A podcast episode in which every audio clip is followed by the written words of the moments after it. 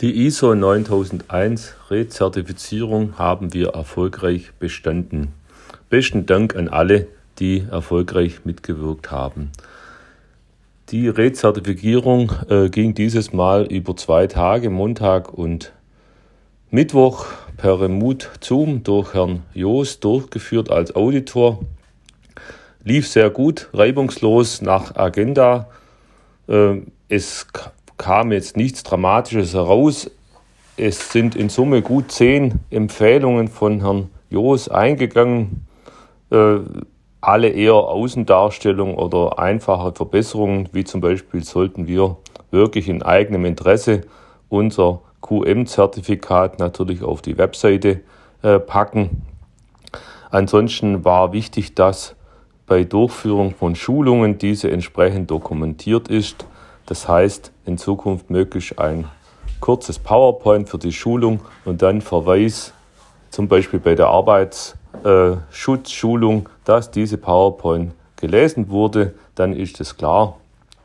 Ähm, Im Großen und Ganzen von daher eine erfolgreiche äh, Durchführung. Wir haben damit das Zertifikat für die nächsten drei Jahre sicher.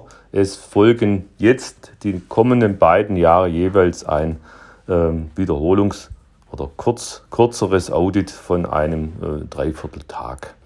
Auf jeden Fall müssen wir dieses Jahr noch unser internes Audit durchführen. Dieses findet wie immer im März statt. Wir haben es in der Woche ab dem 14. März eingeplant. Was steht diese Woche alles an? Termine äh, mit PPG gibt es keinen konkreten Termin, vermutlich verschiedene Gespräche. Hier sind wir intensiv in den äh, Überlegungen für die Projekte. Ich hoffe sehr, dass wir in balde hier etwas vermelden können. Morgen am Dienstag findet ein Treffen beim Projekt DefiScore. Hier geht es um ein Messsystem ursprünglich auf der B-Portable-Basis, jetzt allerdings etwas modifiziert mit einem Mikrospiegel, Optik, um Wechselwirkungen äh, zwischen Molekülen feststellen zu können. Hier findet ein Termin am IPV in Stuttgart statt. Die sind hier Projektpartner.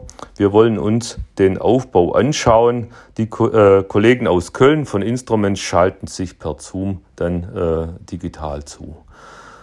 Die Woche kommen noch weitere äh, Termine bei HBT vor Ort dazu. Äh, Dienstagabend dann Besuch von Karl-Heinz Wiesmüller von EMC. Am Mittwoch Besuch von äh, Martin Lüder von LVL. Äh, ganz wichtig, die LVL hat auch mit GFE intensiv zu tun. Schaut mal auf die Webseite von GFE. Diese Woche müssen auch die Zwischenberichte für die FE-Projekte äh, angegangen werden. Die meisten sind Ende Februar, Anfang März fällig.